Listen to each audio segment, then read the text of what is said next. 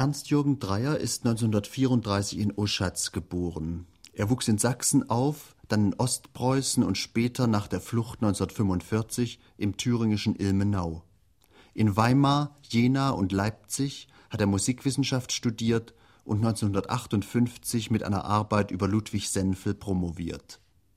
1959 siedelte Ernst-Jürgen Dreyer in die Bundesrepublik über, die Konsequenz eines persönlichen Ost-West-Konfliktes, von dem Dreyer sagt, dass auf diese Art das Persönlichste von selber zum politischen Konflikt wird. Dieser persönlich-politische Konflikt ist auch das Grundthema des Romans Die Spaltung, aus dem Ernst-Jürgen Dreyer liest. Das umfangreiche, etwa 500 Seiten starke Manuskript, an dem Dreyer zwölf Jahre geschrieben hat, ist bisher unveröffentlicht. Nach einer aus akustischen Gründen verunglückten Lesung vor etlichen Jahren bei der Gruppe 47 lebt der Autor zurückgezogen aus dem Literaturbetrieb in Frankfurt am Main. Je ein halbes Jahr arbeitet er als Deutschlehrer für Ausländer am Goethe-Institut beziehungsweise als freischreibender Schriftsteller. Nach Vollendung des Romanmanuskripts hat Ernst-Jürgen Dreyer ein zweites, größeres Projekt begonnen, eine musikwissenschaftliche Arbeit mit dem Titel Versuch, eine Morphologie der Musik zu begründen. Dreyer geht dabei von Goethes Tonlehre aus. Ernst-Jürgen Dreyer ist resigniert über die Tatsache, dass sich heutzutage ein Verlagsinteresse weniger am Manuskript als vielmehr an außerliterarisch spektakulären Aktionen entzündet. Diese Verschiebung aus dem Sachlichen weg erklärt er allerdings nicht aus dem Konkurrenzdruck des kapitalistischen Systems. Gegen solche politische Kategorisierung protestiert Dreyer. Er vermutet vielmehr irgendeine Art Untreue im Verlagswesen, die seiner Ansicht nach durchaus der Erforschung wert wäre. Der Roman Die Spaltung ist musikalisch konzipiert. Das erste Buch nennt Dreyer einen Allegro-Satz, dem das zweite als Menuett folgt. Das dritte Buch, aus dem der Autor zwei typische und in sich abgeschlossene Prosastücke liest, bezeichnet er als den langsamen Satz.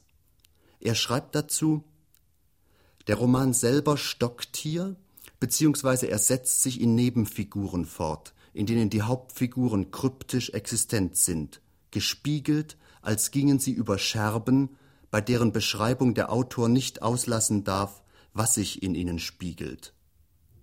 Zur kryptischen Existenz, die wir in anderen führen, gehört die kryptische Existenz anderer in uns als unablösbares Gegenbild. Das dritte Buch enthält 47 nummerierte Prosastücke von ungleicher Länge. In einem Leitfaden durch den Roman Die Spaltung skizziert Ernst-Jürgen Dreyer den Inhalt des dritten Buchs anhand folgender Beispiele ohne ihr Wissen oder auch nur eine Ahnung dessen ist Barbara eine Replik von Marion. Nimmt sich wegen eines jungen Ehepaares eine Witwe das Leben, verfolgt Barbara ein Spion, behält bei routinemäßigem Dienstbesuch ein Polizist von Frau L einen fast okkult zu nennenden Eindruck ist die scheinbar ihrem Jungen drohende Gefahr in Wirklichkeit Frau Ls Autosuggestion? Sind Fremde am Gelingen oder Misslingen von Liebesgeschichten beteiligt? Haben die Wände rings um ihre Bewohner detaillierte Vergangenheit, mit der sich wieder andere Vergangenheiten berühren, etc. Die 47 Stücke, scheinbar unzusammenhängend, bilden vielfältig sich berührende und überschneidende Zyklen. In den beiden ausgewählten Stücken kommen die Hauptfiguren des Romans nicht beziehungsweise nur ganz am Rande vor. Ernst-Jürgen Dreyer liest zuerst eine unglückselige Liebesgeschichte, die von einem Maler erzählt wird. Dreyer sagt dazu, was die Deutung der Verläufe betrifft, so haben die Figuren eines Romanes ihre eigenen Gedanken, denen der Autor Ausdruck gibt, ob er sie teilt oder nicht. Da du gerade von diesem Typ Frauen sprichst, diese Frauen üben auf dich und mich, die wir aus der gleichen Klasse kommen, starke Anziehung aus. So will ich dir ein Erlebnis erzählen, das, wenn du so willst, ein ganzer Roman ist. Es ist dabei auch so eine Frau im Spiel. Ich weiß noch nicht genau, worin der Zauber besteht, den Sie auf uns ausüben. Natürlich ist es einmal der, ja, exotische Zauber einer fremden Klasse. Und zweitens eine Art vergebliches Heimweh nach einer Stimme, die wir verpasst haben, indem wir keine Kinder mehr sind. Denn es ist drittens ein Zauber der Stimme, dem wir verfallen. Und ich erkläre mir das aus der verschiedenen Klassensituation. Diese Stimme ist weich, süß, sagst du, und musikalisch. Warum? Diese Frauen haben, als sie jung waren, Klavier spielen gelernt und womöglich auch singen. Zweitens haben sie ihre Stimmen nie zum Schreien missbrauchen müssen. Situationen, in denen eine Frau keift und schreit, sind in dieser Klasse gar nie entstanden. Das Geld war da, der Mann brauchte nicht zu saufen. Die Arbeitslosigkeit betraf sie nicht. Du wirst fragen, und die Nachkriegszeit? Dagegen wende ich ein, als der Krieg zu Ende ging, waren sie, nun sagen wir 40. Sie hatten ein wohlgesättigtes Leben hinter sich. Die Kriegsjahre und die Jahre bis jetzt haben sie aus einer Reserve, aus einem Fett an genossenem Glück heraus handeln können und ihre Kinder bis zum Studium durchgebracht. Und zwar nicht mit Reisigsuchen und Kaninchenstellen im Hof und Ziegenmilch. Sieh dir dagegen deine und meine Mutter an. Sie waren nichts, sie sind nichts. Sie haben keine Dienstmädchen verbraucht, sie sind verbraucht. Dürer hat sie gezeichnet, so sieht keine Dame aus. Sie sind weder im Kulturbund noch in der Volkssolidarität. Sie haben keinen Charme und keine Bildung, und es hat ihnen, wenn ich das mal hinzusetzen darf, auch die Kosmetik gefehlt. So sehr hängt ihnen in den Sozialismus ihre alte Mittellosigkeit nach. Und die anderen? Noch über seinen Tod als Klasse hinaus hilft ihnen das Bürgertum. Die Musik in der Stimme, das Lächeln, das so gut gelernt ist, dass es schon wieder von Herzen kommt. Gut, von so einer Frau handelt auch meine Geschichte. Aber vielleicht sollte ich, bevor ich damit beginne, analysieren, inwiefern gerade wir diesem Zauber so ausgeliefert sind. Wir sind auch der Arbeiterklasse gegenüber sehr kritisch. Klassenbewusstsein wird ja heute mit Lokalpatriotismus verwechselt. Ja, der plötzliche Emanzipationsprozess unserer Klasse setzt gerade die Eigenschaften frei, die wir schon als Kinder mit Misstrauen betrachtet haben. Wir fallen diesen Frauen gegenüber auf folgenden Irrtum herein. Wir halten sie für das Bild dessen, was unsere Mütter hätten sein sollen, aber nicht werden konnten dann verwundert man sich des Todes, mit welcher Grobheit man diese Frauen, die uns auch deshalb, weil sie wegen des Altersunterschieds unser Begehren nicht mehr erreicht, wie Göttinnen scheinen, von ihren eigenen Töchtern behandelt sieht. Also stimmt auch da nicht alles hundertprozentig. Wir vergessen in der Verwirrung das Relative. Wir glauben uns vor ihnen bewähren zu müssen. Das ist auch an deiner Geschichte die eigentliche Pointe. Du gingst also davon mit einem Glücksgefühl, das etwas an sich hatte wie von bestandener Prüfung. Durch deine proletarische Hülle hindurch hat sie dich erkannt, glaubst du. Aber darin irrst du dich sehr. Sie sehen auf dich, wie die gnädige Frau auf den Kutscher sieht, und du bist einfach ihre vollendeten Sitten zu ungewohnt, als dass du durchschauen könntest, dass sie dich keinen Augenblick als gleichberechtigt empfunden haben. Wenn du davongehst wie auf Wolken, dann ahnst du nicht, dass du dich pausenlos und mit jedem Wort vor ihnen blamiert hast. Aber du wartest auf die Geschichte. Ich saß also einer Frau gegenüber, die ganz der von dir beschriebenen glich. Auch das Zimmer, in dem wir saßen, glich ganz dem, das du beschreibst, nur waren die Vorhänge zugezogen, weil es Abend war, und auf dem Tisch stand kein Kaffee, sondern Alkohol, Weinbrand oder Wodka von dem wir aus kleinen Gläschen tranken. Und geraucht wurde auch. Die Wärme, das Tischchen, das du erwähnst, der Sessel, das alles stimmt überein. Auch hier saß sie auf dem Sofa und es herrschte die gleiche Opium-Zigarettenatmosphäre. Aber du hast den Stolz zu erwähnen vergessen, der einen erfüllt von einer solchen Frau eines, wie es scheint, gleichberechtigten Gesprächs gewürdigt zu sein, das du für ganz vertraulich, ganz ohne Arg, ohne Falsch und für ohne Spekulation hältst. Vielleicht wird die Geschichte, die folgt und die hier ihren Anfang nimmt, diesen Anschein auch gar nicht widerlegen. Aber leider wird dir desto ersichtlicher werden, dass sich zwei so verschiedene Klassen notwendig nur missverstehen können, und das bei so absolutem Anschein der Übereinstimmung wie nur möglich. Das Gespräch drehte sich um die Tochter Marion, mit der ich befreundet war. Es drehte sich in einer langen, labyrinthischen Spirale irgendwo hin, aber wohin, das wusste ich nicht, und ich saß also benebelt und wie auf Kohlen zugleich, sagte ja oder irgendwas, um Zeit zu gewinnen, und verfolgte fieberhaft jedes Wort. In B ging damals einer um, von dem kein Mensch wusste, was mit ihm los war. Mit den Männern sprach er kein Wort, ließ höchstens mal eine Bemerkung fallen, wenn er hinter seiner Sonnenbrille ungebeten an einem Tisch saß. Dann wurde es still, es war irgendeine rätselhafte Bemerkung, halb zynisch, halb Unsinn, aber irgendwie auch vielleicht mit Hintersinn, den aber keiner kapierte.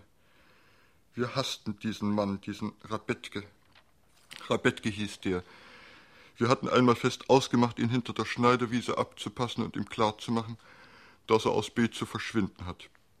Es war uns dann aber wohl zu unfair, ihm zu viert oder fünft aufzulauern. Oder haben wir es auch gemacht und er kam nicht und dann haben wir es nicht wieder versucht. Ja, so war's. Denn dieser Mensch machte sich an die Mädchen ran und zwar immer auf die gleiche Tour.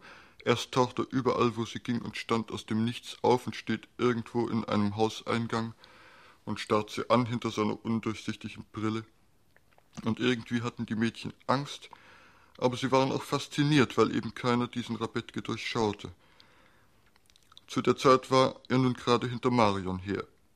Aber das hatte ich noch nicht spitz gekriegt, denn ich war, seit ich in Leipzig war, ja kaum mehr in B. Dieses dunkle Subjekt, ich kann dir nicht sagen, ob es ein Grenzgänger war oder ein Spitzel oder ein verkrachter Philosoph, ein Abenteurer jedenfalls, wanderte jedenfalls auch durch unser undurchsichtiges Gespräch und ich erinnere mich wie an einen leichten elektrischen Schlag an das Wort gefährdet. Denn das hatte sie schon mal gesagt, und jetzt fiel es zum zweiten Mal. Marion sei gefährdet. Ich war, wie gesagt, innerlich überdreht vor Aufmerksamkeit und übrigens auch vor Unbehagen, denn es berührte den Nerv meiner eigenen Unkenntnis, dass mich diese erwachsene Frau so zum Mitwisser dessen machte, was in ihrer Tochter vorging denn es hatte doch irgendwas zu bedeuten, dass sie das gerade mir erzählte. Die Sorgen an und für sich, ja, die begriff ich dann wohl, und ich verehrte die Frau auch wegen der ruhigen und klugen Art, in der sie sich sorgte, und dass eben keine Nervosität dabei war, sondern der Abstand, in dem diese Dinge ganz klar geworden sind. Einmal, weil sie sich ja selbst erlebt hat, und zweitens, weil sie ihr nicht mehr über den Kopf wachsen. Aber warum sprach sie darüber mit mir, dem es ja auch nicht besser ging und dem dieser Abstand ja auch fehlte? Und wenn sie es schon mir erzählen musste, warum in dieser leisen, kreisenden, unklaren Art, in diesem Zimmer hinter den Vorhängen? Verstehst du, ich hätte verstanden, wenn sie sich eben mal mit mir hätte unterhalten wollen, um mal zu sehen, mit wem die Marion da so befreundet ist. Und wenn sie gesagt hätte, also die Marion ist ein braves Mädchen, ich will hoffen, dass sie das Abitur einigermaßen macht und so weiter. Vielleicht hatten wir auch zu Anfang einfach so ein bisschen über das und jenes und auch über Marions Leistungen in der Schule geredet. Aber das Gespräch war in eine alarmierende Sphäre geraten und ich wusste nicht, in welche Verpflichtung es wollte. Vielleicht war diese Verwirrung auch viel kürzer als jetzt beim Wiedererzählen. Und alles hing mit dem zweiten gefährdet zusammen. Denn das Gesprächsthema wechselte ja auch und sie sprach von dem Fest in Leipzig, zu dem ich Marion eingeladen hatte. Sie freue sich, dass die Marion doch mal rauskäme aus B, und sie gönne es ihr, und sie wüsste sie ja bei mir in den besten Händen, und fing auf einmal an, mich über den grünen Klee zu loben, meinen Charakter und dass ich offen wäre und so. Ich will das nicht wiederholen, weil mir das peinlich ist. Aber sie sagte auch an Tatsachen so über mich eine Menge, auch Sachen, die sie nicht von der Marion haben kann, weil die Marion das nämlich selber nicht wusste. Jedenfalls sei sie froh zu wissen, mit wem ihre Tochter nach Leipzig fährt, und froh, dass es kein schmieriger Kerl wie Rabetke ist, dem sie sie anvertraut. Und dass sie ganz vertrauensvoll Marion zu mir fahren ließe, das wollte sie mir doch gesagt haben. Und indem sie die Marion ganz in meine Hand übergebe für die Faschingstage, solle ich wissen, dass sie wisse, ich würde das Rechte tun. Und so. Damit war unser Gespräch am Ende. Wir standen im Flur oder hatte ich sogar schon den Mantel an. Jedenfalls drückt sie mir die Hand und sieht mir in die Augen und zwar auf einmal so forschend irgendwie, wie wenn sie Angst hat, dass ich vielleicht doch nicht ganz begriffen habe, was sie meint. Das war der Augenblick der Ernüchterung, der ja auch bei dir nicht fehlte. Und am nächsten Tag fuhr ich weg. Am Freitag holte ich die Marion vom Zug ab.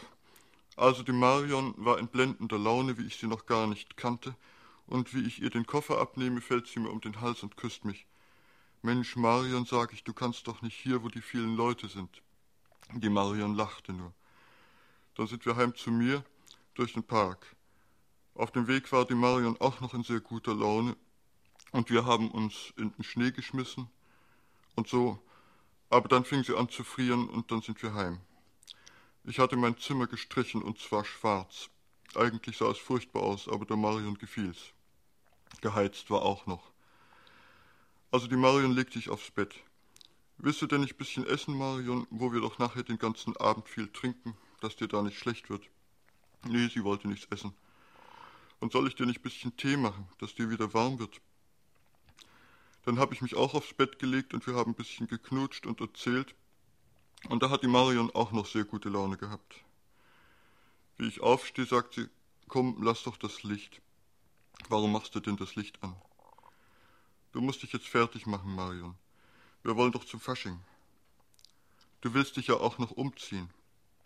Ach, wollen wir denn da überhaupt hin, sagt sie. Wollen wir nicht viel lieber hier bleiben? Ich sag, Marion, das geht doch nicht. Warum geht das denn nicht? Na ja, weil ich es dir doch versprochen habe. Wegen mir doch nicht, sagt sie, das macht doch nichts, dass du mir das versprochen hast. Ja, aber ich hab doch auch denen erzählt, dass du kommst und deiner Mutter hab ich's auch versprochen. Ach, das ist doch nicht so schlimm, das braucht sie doch nicht zu erfahren. Nee, Marion, das geht nicht, dass wir da nicht hingehen. Das musst du doch einsehen.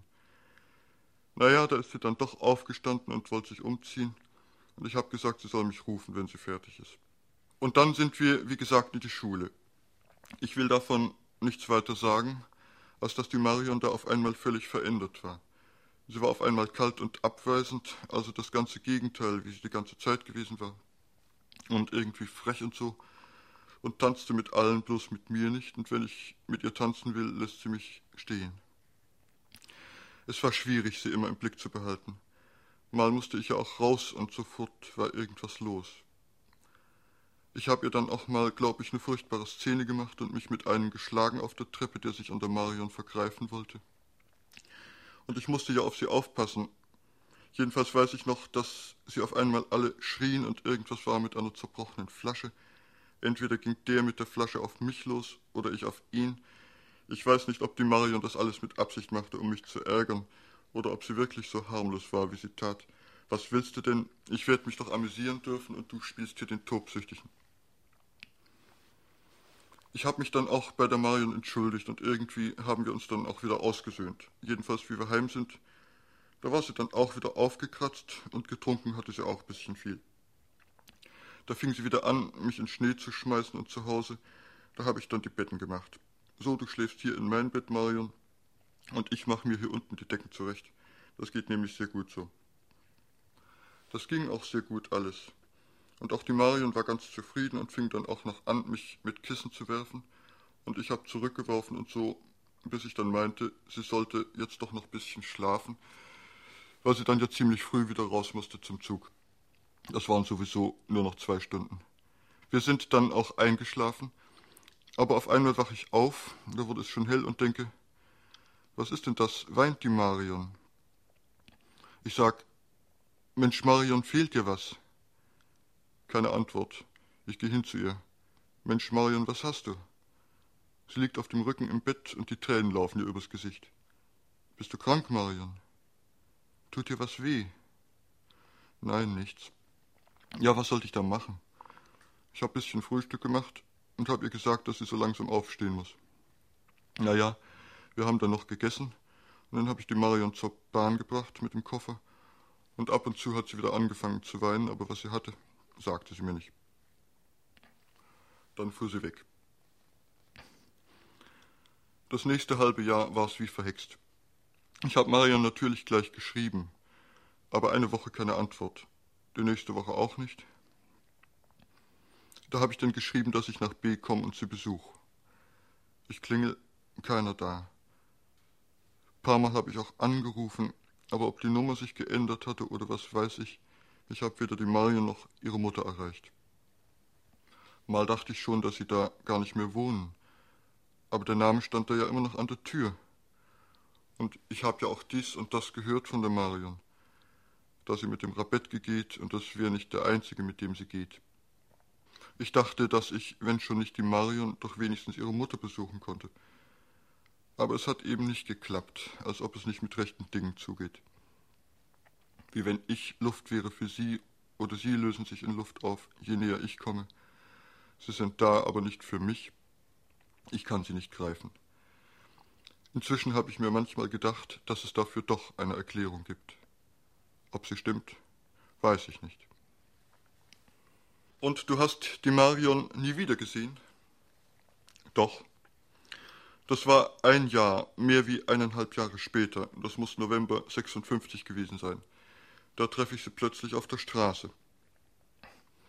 Das heißt, plötzlich höre ich Tag Walter und wie ich hinsehe, sehe ich, dass es die Marion ist. Ach Marion, du bist's. Ich hätte dich bald nicht erkannt. Wohnst du denn jetzt hier? Ich war misstrauisch, denn ich wusste ja nun gar nicht mehr, wie sie zu mir steht. Und das war auch alles lange vorbei, ich hatte dann auch gar nicht mehr an sie gedacht. Du bist ja nicht sehr galant, Walter. Wo gehst du denn hin? Und du? Ich merkte, dass sie was mit mir sprechen will und sag, wir können ja ins Korso gehen. Aber sie sagt, ach, lass uns doch lieber weiter so ein bisschen rumlaufen, obwohl es ziemlich regnete. Und dann wurde es auch immer später und da hat sie mir viel erzählt. Ich war immer noch misstrauisch und dachte, sie erzählt es mir, um mich zu quälen, weil sie denkt, dass ich sie immer noch liebe oder so. Aber sie musste es wahrscheinlich mal loswerden und da hat sie eben angefangen, alles mir zu erzählen. Wie sie zu dem Rabetke gegangen ist und hat da noch geklingelt und dann war er nicht da und sie hat sich auf die Treppe gesetzt und auf ihn gewartet, bis er kam. Und noch andere Geschichten mit einem von der Manufaktur, den ich auch kannte, und noch einem und wie sie dann in Leipzig, wo sie überhaupt keinen kannte, auf die Straße gegangen ist. Dann hat sie sich geschämt, was sie tut, und gerade weil sie sich so geschämt hat, hat sie es eben immer wieder gemacht. Aber erklären konnte sie mir das auch nicht. Wie sollst du das verstehen, Walter? Hinterher verstehe ich es ja selber nicht. Und dann auf einmal sagt sie, Walter, kann ich heute mitkommen zu dir? Ich sagte Marion, das geht nicht. Gerade heute geht das nicht. Gerade heute, wo ich. Ja, was denn, Walter? Ach, ich kann dir das nicht so sagen und es ist auch was ganz Blödes. Du brauchst dich doch vor mir nicht zu schämen. Ja, weil ich doch heute gerade die langen Unterhosen. Ach, das macht doch nichts. Da sind wir dann heim zu mir und haben zusammen geschlafen. Ich habe mich damals noch sehr geschämt wegen meinem Körper, weil sie schon im Bad und so immer gelacht hatten. Aber es war dann, wie es eigentlich sonst selten ist, wie ich es auch noch nie erlebt hatte. Und für Marion auch. Marion, sag ich. Es war das erste Mal, dass es schön war und ich mich nicht geekelt habe. Und ich weiß, dass es dir auch so geht. Ich war Marion. Und du dich nicht geekelt hast dabei. Ja, das stimmt. Es war aber eben doch zu spät. Das habe ich ja nachher gemerkt und die Marion konnte vielleicht wirklich nicht mehr anders. Aber was hat das alles mit dieser Frau zu tun, mit der du mich so gespannt gemacht hast? So ist dir das nicht klar geworden? Nein, wahrscheinlich nicht.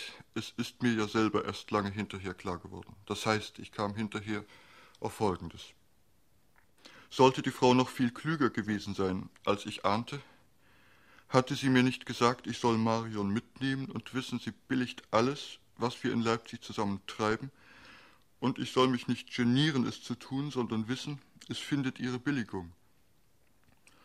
So hat sie es natürlich nicht gesagt, weil sie es so deutlich natürlich nicht sagen konnte. Und vielleicht hätte ich es auch so gesagt immer noch nicht kapiert, obwohl ich doch während des Gesprächs mit ihr damals gerade darum manchmal so alarmiert war, weil ich herauszuhören meinte, sie meine das, aber da unmöglich meinen Ohren trauen konnte, und also wie über ein Seil ging, bis das Wort Vertrauen fiel und ehrlicher Charakter. Und dabei ist vielleicht genau das der Schlüssel für das, was sie meinte. Denn es ist mir manchmal, wenn ich drüber nachdachte, alles ganz lückenlos vorgekommen und der forschende Blick im Korridor dann ganz logisch. Sie fragte sich plötzlich, hat er es nicht kapiert oder hat er es nur allzu gut kapiert? Denn beides musste sie ja unbedingt vermeiden. Das war das Gefährliche wie dem sei. Du kannst dir wohl denken, dass ich die Frau bloß noch mehr verehre, wenn ich denke, sie hat das alles so genau übersehen mit dem Marion und diesem Rabetke und allem, was vielleicht auf die Marion zukommt und ja auch wirklich gekommen ist und mit mir. Und dass sie sich gesagt hat, wenn der Feiz anständig ist, so hat er vielleicht doch den Fehler, zu anständig zu sein, und darum muss ich unbedingt noch vorher mit ihm sprechen.